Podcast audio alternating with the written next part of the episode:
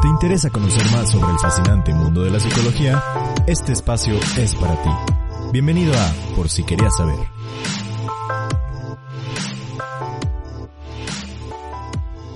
Bienvenidos a otro episodio más de este podcast. Para esta entrevista traemos a un invitado que si has investigado sobre la historia de psicología en UDG, sabes perfectamente quién es. Ex profesor y ex director de la licenciatura en psicología en UDG y escritor de libros como ¿Y tu inconsciente para cuándo? Tenemos como invitado al profesor Jesús Mejía Gudiño, quien platicó sobre algunos mitos de la psicología y del psicoanálisis con nosotros, y aparte nos dice un poco sobre la interpretación de sueños. Esperemos si les guste.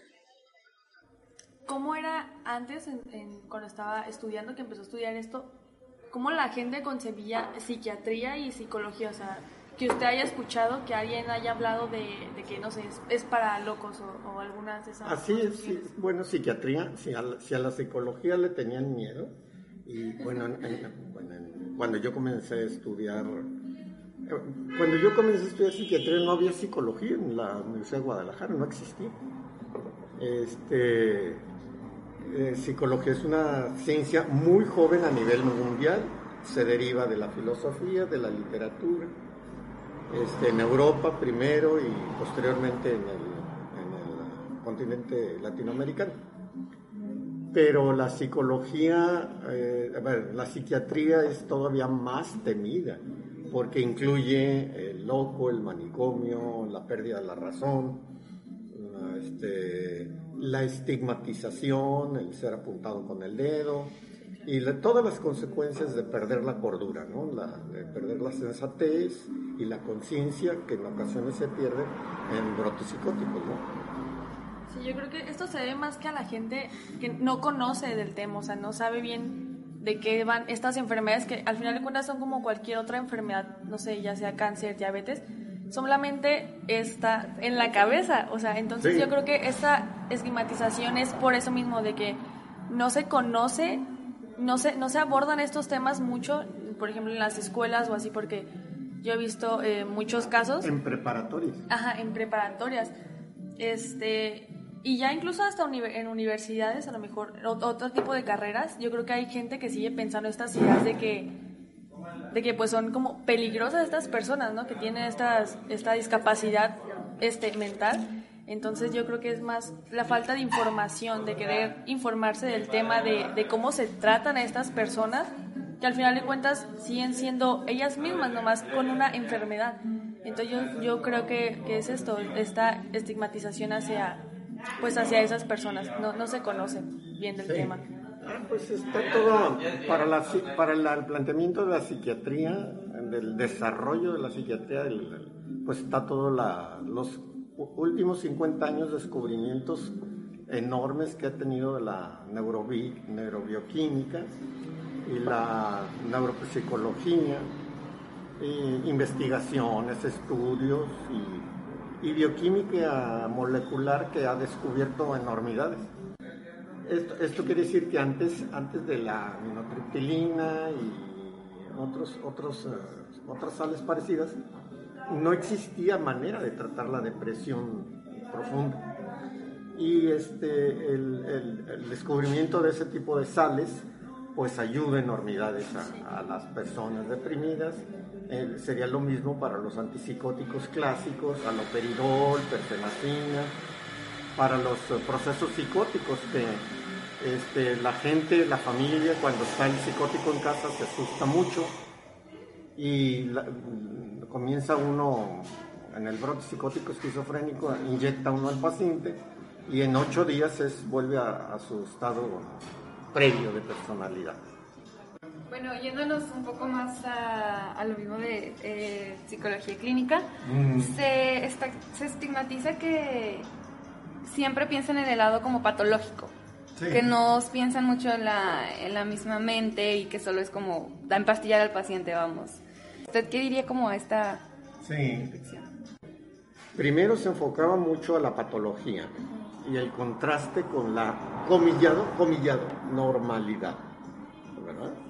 Entonces ahora hay toda una corriente muy, muy buena, muy valiosa de la psicología que plantea más bien ver la normalidad, el estándar de los comportamientos en los diferentes ámbitos y, construcciones culturales y construcciones sociales, la personalidad desarrollada como una forma de proyección de nuestra original mente humana. Y, cada mente es diferente a partir de la originalidad y singularidad de cada homínido en, potencial desde que nace hasta que muere. Entonces, si bien la psicología clínica toma mucho en cuenta la patología, la psicopatología, hay que tomar mucho en cuenta lo que es la existencia estándar en cada situación en cada circunstancia, en cada familia, en cada barrio, en cada sociedad global, de cada persona en qué lugar transcurrió. En, el, interrogatorio del segunda, segunda, tercera sesión clínica con su servidor, yo le pregunto a la persona en qué barrio vivió, en qué, cómo era su lugar de existencia. No, es lo mismo crecer en una vecindad con promiscuidad, con un baño para 84 gentes, a crecer en San Javier con un baño, un baño de lujo y de mármol para una sola persona. No es lo mismo, son construcciones psíquicas diferentes. Y esa construcción es netamente social y cultural. Cambiando un poco al psicoanálisis, este, todos sabemos que cuando escuchamos de psicología o psicoanálisis, lo primero que se nos viene a la mente sabemos es Sigmund Freud. No, no nos sacamos de Sigmund Freud. Pero en realidad siento que no nos no, no se plantean o nos, no conocemos bien qué, en qué se basa el psicoanálisis, qué, qué es el psicoanálisis y cuál es su objetivo principal. Bien, la verdad que Freud fue un hito de ruptura, un gran descubridor, un gran, este, una gran contraparte de la construcción social que en aquel entonces existía.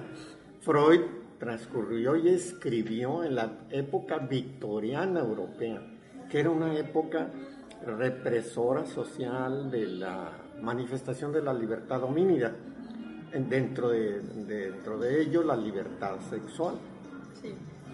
Había toda una serie de intelectuales contemporáneos a Freud eh, que, que este, planteaban una crítica muy fuerte a la sociedad europea de aquel entonces, Federico Nietzsche, eh, Schopenhauer, eh, filósofos, este, George Sand, que fue amiga de Freud, que era la amante de Chopin.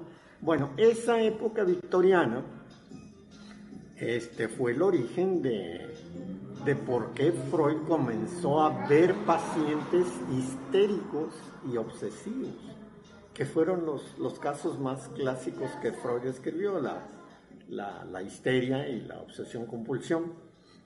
Y, de ahí partió Freud a que platicando con las personas bajo su enfoque del diván y dedicarles tiempo a la charla, eh, él descubría el origen de las relaciones familiares, el Edipo, eh, las fantasías sexuales, las prohibiciones sexuales de aquel entonces y le dio mucho mucha importancia a la sexualidad. Actualmente sabemos que no, no estamos en la época victoriana, hay mucha libertad sexual y sigue habiendo histerias y obsesiones compulsiones. Bueno, Freud eh, rompe con ese planteamiento, escribe muchísimo, es muy prolífico, se va, se va al bosque a escribir y allá escribe pues todos los, artículos que nos heredó. Mm, pero Freud es el iniciador, ya de ahí se deriva una serie de alumnos de él, mm, en Alemania, en Italia, y en Inglaterra Melanie Klein es una otra mujer que ya atiende eh, niños bajo enfoque psicoanalítico, escribe mucho Melanie Klein y plantea cómo la mente homínida infantil este, tiene un proceso primario, un proceso instintivo enorme, eh, sobre todo de agresión y de sexualidad, pero mucho de agresión, y hace descripciones muy, muy, muy acuciosas, muy eh, pedagógicas sobre lo que es nuestra mente infantil primaria en, el mundo occidental de Inglaterra de 1936-37 previo a la guerra. Entonces ya de ahí se deriva de, Melanie Klein, la escuela kleiniana se, se va hacia Buenos Aires, Argentina, ya Latinoamérica, genera también mucha escuela. Mi, psicoanalista este, era kleiniano, muy, muy, muy respetable. Eh, él sí estudió psicoanálisis y fue psicoanalista en, en Buenos Aires y se va al Distrito Federal, que es donde yo ya lo conozco. José Luis, José Luis Chagoyán. Bueno, el, después de, Melanie Klein está en Francia este, Lacan, que es otro prolífico escritor, pero Lacan profundiza mucho más en el, en el individuo humano, pero a partir de, un ah, ah, remarcamiento de lo individual psíquico interno. Y, este mm, es, es una buena manera de explicar los comportamientos los enredos de los comportamientos, pero por otro lado la escuela norteamericana de la teoría de la comunicación humana, acá en California, con Bateson y Wickland, Jay Halley, también plantean eh, cómo la comunicación eh, problematizan a los homínidos, la manera de comunicarlos, teorizan mucho sobre la comunicación humana a partir del lenguaje, de las actitudes, de las caras, de la, teoría de la comunicación, y ellos generan otra manera de ver eh, el comportamiento homínido.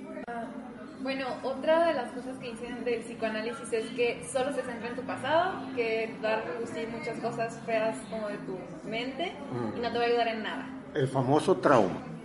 Va junto con pegado. Este, el pasado es muy, eh, el pasado es muy determinante en nuestro presente, pero la, no se puede entender el presente sin el pasado. No hay manera.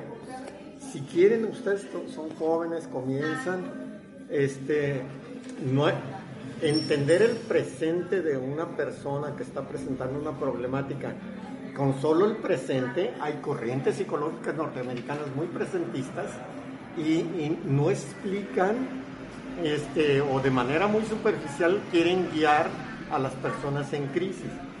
Y, para hacer ciencia, pues ocupamos el pasado y el contexto, como decía la compañera, de donde está una persona este, que se le quebró el sistema, que se le rompió el sistema, sistema de existencia.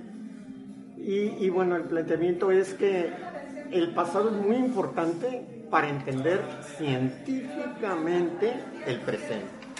Esos, esas corrientes presentistas norteamericanas estaban muy en boga cuando yo daba clases ahí en la UDG y pues verdaderamente eran, eran objeto de burla, porque eh, nosotros decíamos, pues, es psicología norteamericana que nada más quiere ver el presente, solucionar el presente, perspectivizar, quizá un poquito manipular al paciente, mm, como tomarlo de la mano, pero no hace que el paciente recapacite que determinadas situaciones que vivió en el pasado, con los mecanismos de defensa que Freud planteó, es la consecuencia del presente. Eh, hay un mecanismo que Freud habló muy, muy insistentemente que se llama compensación este, yo fui muy pobre, muy pobre, fui niño de vecindad, estoy pensando en un paciente ahorita, me bañaba cada 30 días, eh, me decía mi paciente, yo llegué, yo, yo llegué a tener las, yo tenía las patas verdes de tanta mugre que traía y me bañaba cada 30 días, cada 45 días porque vivíamos en una vecindad, era un joyero de aquí de esta población de Guadalajara. Y bueno, ese pasado le determinaba a una sobrecompensación de ser exhibicionista, de ser farolón, de ser este así como Juan Camaney, de eh, plantearse muy triunfador, porque si había salido de una vecindad, llegó a tener un gran capital con varias joyerías, pero eh, en, sí él este, vivía muy acomplejado por ese pasado, muy se tocaba la infancia y la vecindad y su ausencia de agua en su, infancia y, lloraba el paciente, porque eso era muy determinante, el famoso trauma. Entonces, el pasado determina el presente, en este caso, lo que Freud planteó, la compensación. Era una compensación o sobrecompensación, pero en sí el trauma ya estaba. Entonces, sí es muy importante esta parte de, hacer consciente tu inconsciente y a mí sí me hace bien que sea por medio esto de irte más atrás a cosas que a lo mejor para ti son insignificantes, que no tuvieron importancia, pero que al final de cuentas repercutieron en, algo importante, que es por lo que a lo mejor estás yendo a, terapia en estos momentos. Viendo esto, ¿en, qué difiere un psicoanalista a un, a un psicólogo? Bueno, para el psicoanálisis es toda una formación académica, eh, hasta donde estoy enterado, los hacen leer y estudiar los psicoanalistas clásicos y los psicoanalistas modernos durante cuatro años. Generalmente, generalmente los psicoanalistas son psicólogos, aunque no, no es condición sine qua non. Eh, la, la, condición para inscribirte en una escuela de psicoanálisis, que hay varias aquí en Guadalajara, en el DF más, es que conozcas sobre ciencias sociales. Entonces, un sociólogo, un antropólogo, un comunicólogo puede ser un buen psicoanalista. Y el planteamiento es que si hay buenos antropólogos psicoanalistas, un filósofo puede ser un buen psicoanalista. Hay libros muy bonitos escritos por este, alumnos filósofos que, fueron a psicoanálisis, que estudiaron la academia del psicoanálisis y que escribieron y nos legaron este, libros fenomenales, clásicos del psicoanálisis. Entonces, e, e, esa hibridación de ciencias sociales más psicoanálisis, antropólogo, filósofo, comunicólogo, este, psicólogo, es fenomenal para entender el comportamiento mímido, existencial, situacional de cada contexto, como estás insistiendo. Bueno, entonces psicoanálisis es academia, es formación, es estudio. desgraciadamente, las escuelas psicoanalíticas hasta donde, yo me separé ya, yo no doy clases ya, este, se fomenta mucho la lectura psicoanalítica pero poco, poco la lectura antropológica y la lectura filosófica y la lectura histórica. La historia es muy determinante. Entonces se quedan, las escuelas se quedan cortas en explicar el comportamiento mímido completo las escuelas psicoanalíticas. Ese es mi punto de vista, obviamente. si estuviera aquí un psicoanalista me daría un sope y me daría cállate ignorante. Porque son medio soberbios. ¿eh? Yo tengo una pregunta que, que leí este, mucho en internet que decía que el, psicoanálisis este, está como muy, no sé, ya, ya muy enterrado, o sea, que ya completamente murió, que ya no es que es obsoleto, vamos. Este, por lo mismo esto que dice que no hay un sustento científico.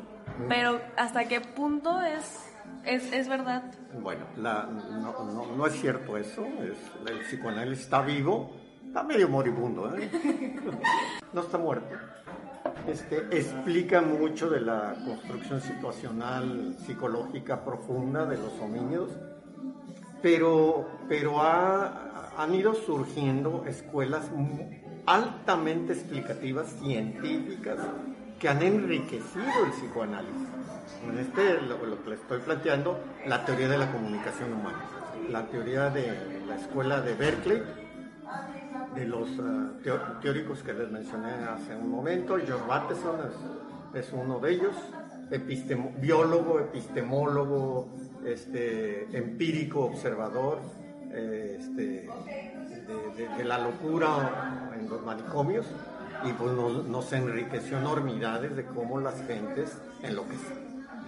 Jay Haley, este, que nos eh, plantea muy claramente este, eh, cómo la, comunicación mm, ah, distorsionada genera problemática en las personas, sobre todo la comunicación distorsionada con carga emocional. En este caso, padre, madre, tíos, tutores, amigos, eh, comunicación distorsionada o tergiversada genera problemática enorme. Así como una comunicación certera puede generar, cambiar el rumbo, como lo mencionaba de mi asesor de tesis, una comunicación distorsionada puede generar una problemática enorme. Estoy atendiendo ahorita una, una socióloga que acudió muy asustada con, a la consulta porque me dijo, me dijo, estoy loca, doctor. Y no estaba loca, había tenido un brote psicótico con marihuana. Como marihuana, le agarró la pálida que le llaman y, este, y, llegó muy asustada. Y el planteamiento es quién le invitó la, la marihuana. La, la, prueba le, agarra el malestar de la marihuana y vino muy asustada a, ver qué, por qué había pasado, si, si todos estaban recontentos con la marihuana, porque ella le había agarrado un pánico y se, salió corriendo de la casa. Entonces, este, pues cada persona es un mundo. Y cada acto, acto comunicativo, en este caso, fúmate un churro, no es, no es para todos. Cosas, cosas tan sencillas como ese famoso churro, a, algunas personas les vuelve locas. A ver, el psicoanálisis no está muerto, ha habido ciencias muy, la teoría de la comunicación humana, psicoanálisis más teoría de la comunicación humana, más antropología, es yo pienso que es la, la la, la ciencia actual. La triada perfecta. Un tema también del psicoanálisis que se toca mucho es la interpretación de sueños. Ah. No sé si nos podría platicar más o menos como en qué, en qué consiste. En qué interpretador este, Está el planteamiento de este, que los sueños no, no son nada... Eh, en, un planteamiento anti-Freud, varios epistemólogos y científicos duros plantean que los sueños es basura del cerebro. Ah, está escrito, basura. Y los sueños no son basura del cerebro. Es la construcción simbólica, icónica visual, porque los sueños son muy visuales, muy, muy de escenas, de, de una construcción neuropsicológica que tenemos cada, cada noche. Y los sueños tienen que ver con el contexto en el cual transcurre la persona, su clase social y su grupo social, el mundo en el que vive. Y las peripecias y problemáticas y eh, conflictos la manera como él interpreta esas, esa situación o esos conflictos o esa crisis por la cual está pasando. En el pasado, los chamanes o los griegos le daban mucha importancia a los sueños. Y cómo es posible que en el pasado se les da importancia y algunos científicos tontuelos actuales, Mario Bunge, plantea que es basura. Y, bueno, no, no, los sueños no son como Freud los planteaba, los sueños son situacionales y contextuales a circunstancias en las cuales vive el soñar. en mi investigación se comprobó con pelos y señales que, así muy, muy clarito, que la clase, cada clase social este, sueña diferente. Tenemos, por ejemplo, se hizo sueños, investigué sueños de cajeras de Vancouver y una cajera de Vancouver soñaba sueños de cuatro cuartillas, escritas así a máquina. Y, y un campesino sueña, pero sus sueños son media cuartilla. Entonces dense cuenta cómo el elemento situacional de las capas medias plantea, plantea un elemento prolífico en relación y ese sueño de cuatro cuartillas tiene inmensidad de construcción simbólica y, el sueño más concreto, más práctico, más situacional del campesino plantea situaciones muy originales del soñante. Los sueños es una construcción cognitiva mínima, es una construcción cognitiva cerebral, neuropsicológica, dependiendo de, dependiendo de tu, el enriquecimiento aferencial, aferencial. Todo lo que te llega en el día es lo que sueñas en la noche. Y, y puedes describir los sueños con cuatro cuartillas o con media cuartilla el mundo del campesino es un mundo más concreto, más práctico, más eh, de situaciones, no hay agua, no ha llovido, se murió la vaca, este, no ha llegado el maíz a la comunidad y, el sueño, los sueños de la, cajera de Vancomer eran sobre amantes, este, joyas, zapatos, bueno, de todo. Partiendo de esto, este, muchas personas piensan que los, la interpretación de los sueños es como que, no sé, este, el tarot o que los videntes y piensan que es esta estafa de que, de que cómo se puede interpretar un sueño, o sea, que, que es imposible, vamos. Hay ciencia, hay ciencia, se puede llevar de la mano en relación a esto. Hay, hay, ciencia neuropsicológica, hay ciencia social, hay ciencia cultural, hay ciencia psicológica. Todo, la interpretación de los sueños en la actualidad es ciencia 100%. Quien, bueno, pues quien quiera decir que es tarot o adivinanza o ocurrencia o manipuleo, pues no, es, es claritito el sueño. Los, los, sueños son a cada circunstancia que está viviendo la persona. Una persona sueña que lo andan persiguiendo, el, planteamiento es elementos persecutorios en la vida cotidiana, pero elementos persecutorios construidos por la persona. ¿Sí? Partiendo también de los sueños, eh, se sabe que tenemos diferentes sueños, pesadillas, de que algún, algún plan a futuro. Todos los sueños son para interpretar, o sea, cualquier sueño sirve o... Cualquiera. Cuanto más cortito, mejor, más práctico. O sea, un, flash de un sueño. Doctor, es, este, es que soñé esto, pero es bien cortito. Échame. Vale. Y ya me lo platica y tiene una significancia enorme. Y esos sueños muy prolíficos tienen muchos elementos simbólicos. Y yo tengo que escoger de todos esos elementos simbólicos algo trascendente que sea útil para la persona y soslayar los ocho, las ocho construcciones simbólicas que no, que no son trascendentes para esas circunstancias. Entonces, siempre hay un significado, o sea, de cada sueño. Así sueñas que, no sé, ves una jirafa en un desierto. ¿Siempre? Claro que sí, claro que sí hay un significado. También otro, otro mito que vimos mucho es de que, pero creo que se aclara con esto de que las pesadillas siempre son como traumas del pasado, ¿sabes? No, las pesadillas son estoy en crisis, sálvenme, ayúdenme. Y personas pueden permanecer seis meses, un año soñando pesadillas y está en un problema enorme. La pesadilla ya en el sentido ya claro como, como lo planteo en mi libro es un muévete compa porque estás en crisis y, y el inconsciente que es práctico y es material y es concreto en, el, en nuestro cerebro nos plantea muévete compa porque esto tiene seis meses sin solucionarlo y, no lo enfocas y no lo ves y lo niegas.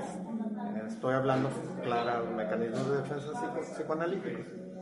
Entonces la pesadilla es eh, un jalón de orejas o un jalón de pelos para que la persona recapacite. Todos los sueños, el 100% de los sueños tienen significado, sentido y trascendencia, siendo entendidos de, la, de, cómo somos etológicamente los homínidos, animalescamente. Si son entendidos así, sencillito, es cuestión de practicar. Son años y años de, práctica esta interpretación, pero... Y, y, son tan obvios, obvios, tan claros, tan explícitos. Trabajo terapia grupal, este, la gente cuenta sueños en grupo y mientras el soñante está contando el sueño, los de enfrente del grupo están diciendo, clarititito, Margarita, clarititito, tu sueño te está diciendo. Y le dicen, Margarita, ¿lo estás viendo? No, pues ¿qué, qué tiene mi sueño? O sea, claro, o sea, el de enfrente entiende el sueño, pero obvio, transparente, esencial, y mira, este elemento simbólico así, así, asado y, este, y Margarita dice, ¿en dónde? ¿Dónde? Y, sucede que al, rato el que lo entendió muy bien cuenta su sueño y es exactamente lo mismo. Se vuelve como una negación. Soy claro. Una ceguera personal, ¿no? Claro, ¿para qué veo eso si está re difícil? el significado de los sueños este, varía entonces siempre de cada persona porque yo he escuchado mucho eso de que, que sueñan que se le caen los dientes, que es algo como de dinero o algo. Sí, nada, nada. Esos, esos son este, diccionarios simbólicos de los sueños. No. El sueño tiene que ver con acciones. Acciones, que es la teoría de Fulques. Eh, eh, un una persona que se dedicó mucho a, estudiar los sueños, plantea que una esencialidad homínida es que somos motrices, que estamos en movimiento. Entonces, en los sueños aparecen acciones, acciones en determinados ámbitos, en circunstancias, en casas, en el campo, en el avión. Si hay elementos simbólicos, eh, los fálicos o, o de poder o de dominio o de control, pero lo más importante del sueño es qué estoy haciendo yo en el sueño. Y, y, veces los sueños, cuando quieren ser muy negadores, utilizan construcción simbólica. El símbolo es un traslapamiento de, de significados. Es como un tejado, este, un tejado, una hilera de tejas.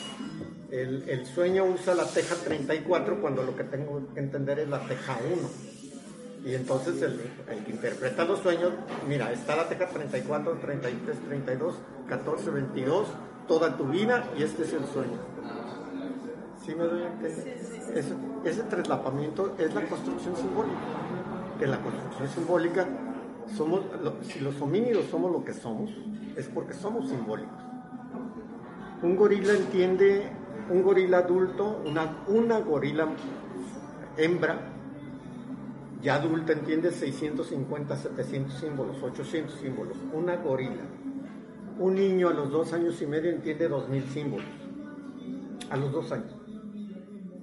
Entonces somos, somos los homínidos, somos construcciones simbólicas.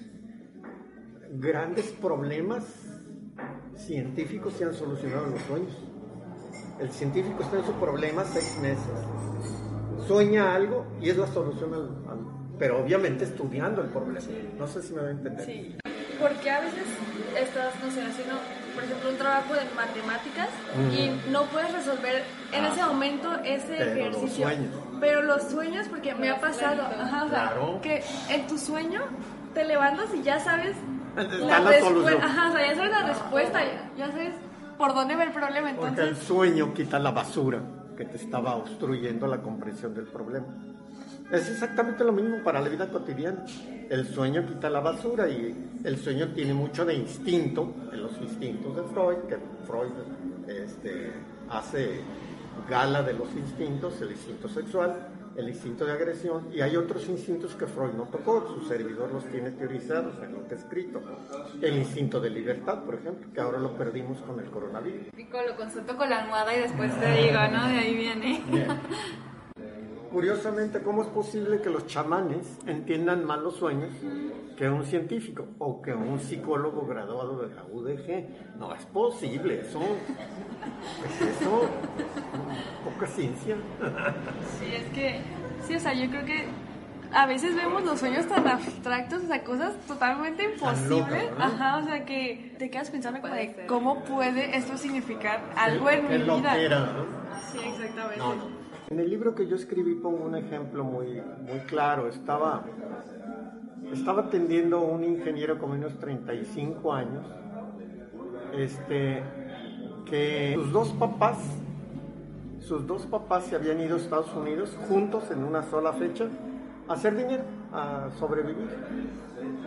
Y lo dejaron con la abuelita, él vivía con la abuelita y de un de repente llegan los papás a los seis años de este ingeniero, le dicen vámonos con tus papás. Pues los papás para este niño que había sido dejado a los seis meses con la abuelita, pues eh, fue un secuestro. Eh, se le explicó, se va con los papás, pero obviamente imagínense para el niño perder todo su ámbito y su abuela, que era su mamá, y pues te tienes que ir con tus papás, vas para Los Ángeles.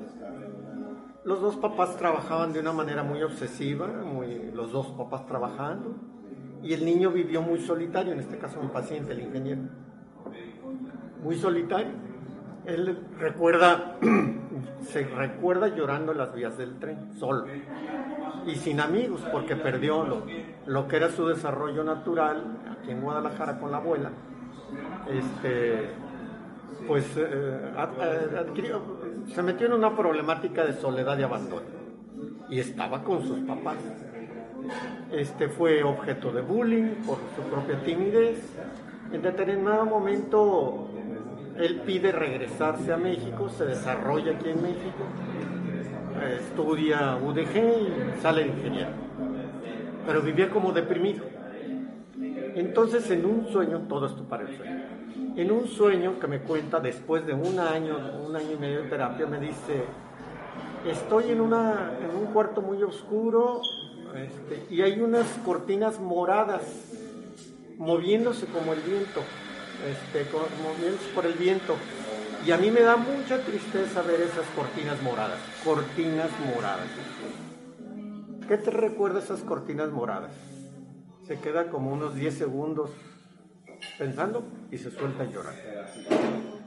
Y me dice, esas cortinas moradas son mi abuelita. Mi abuelita.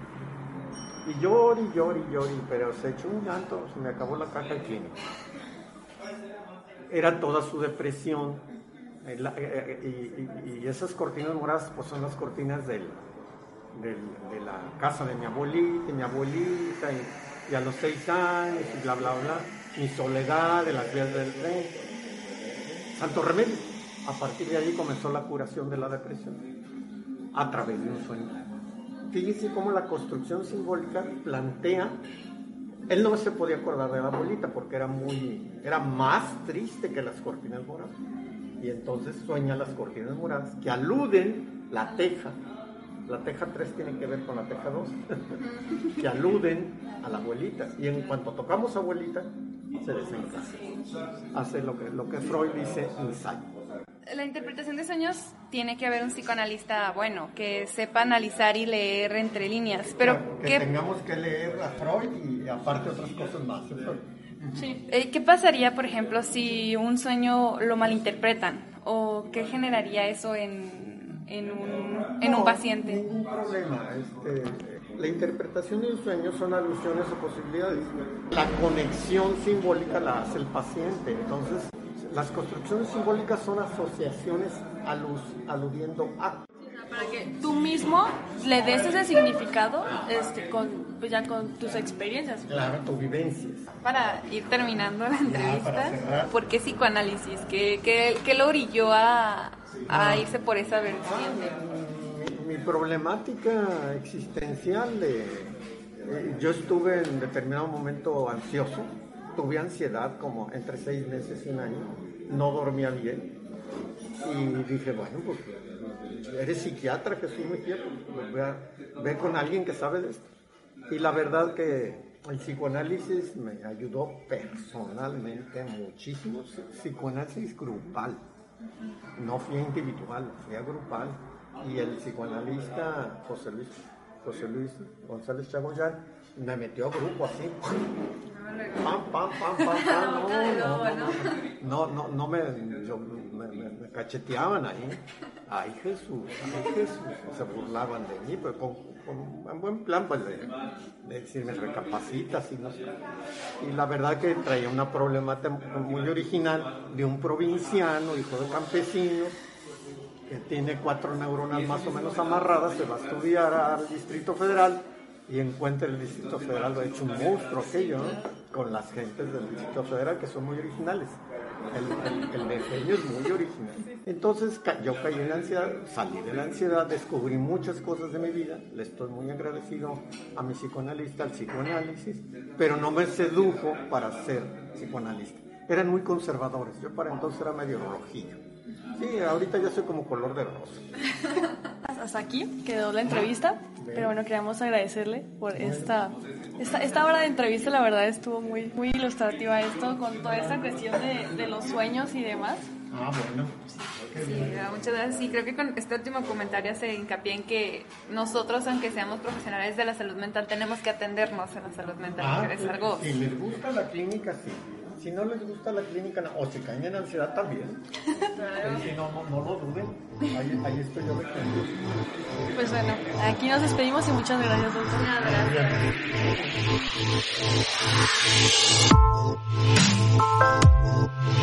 Gracias.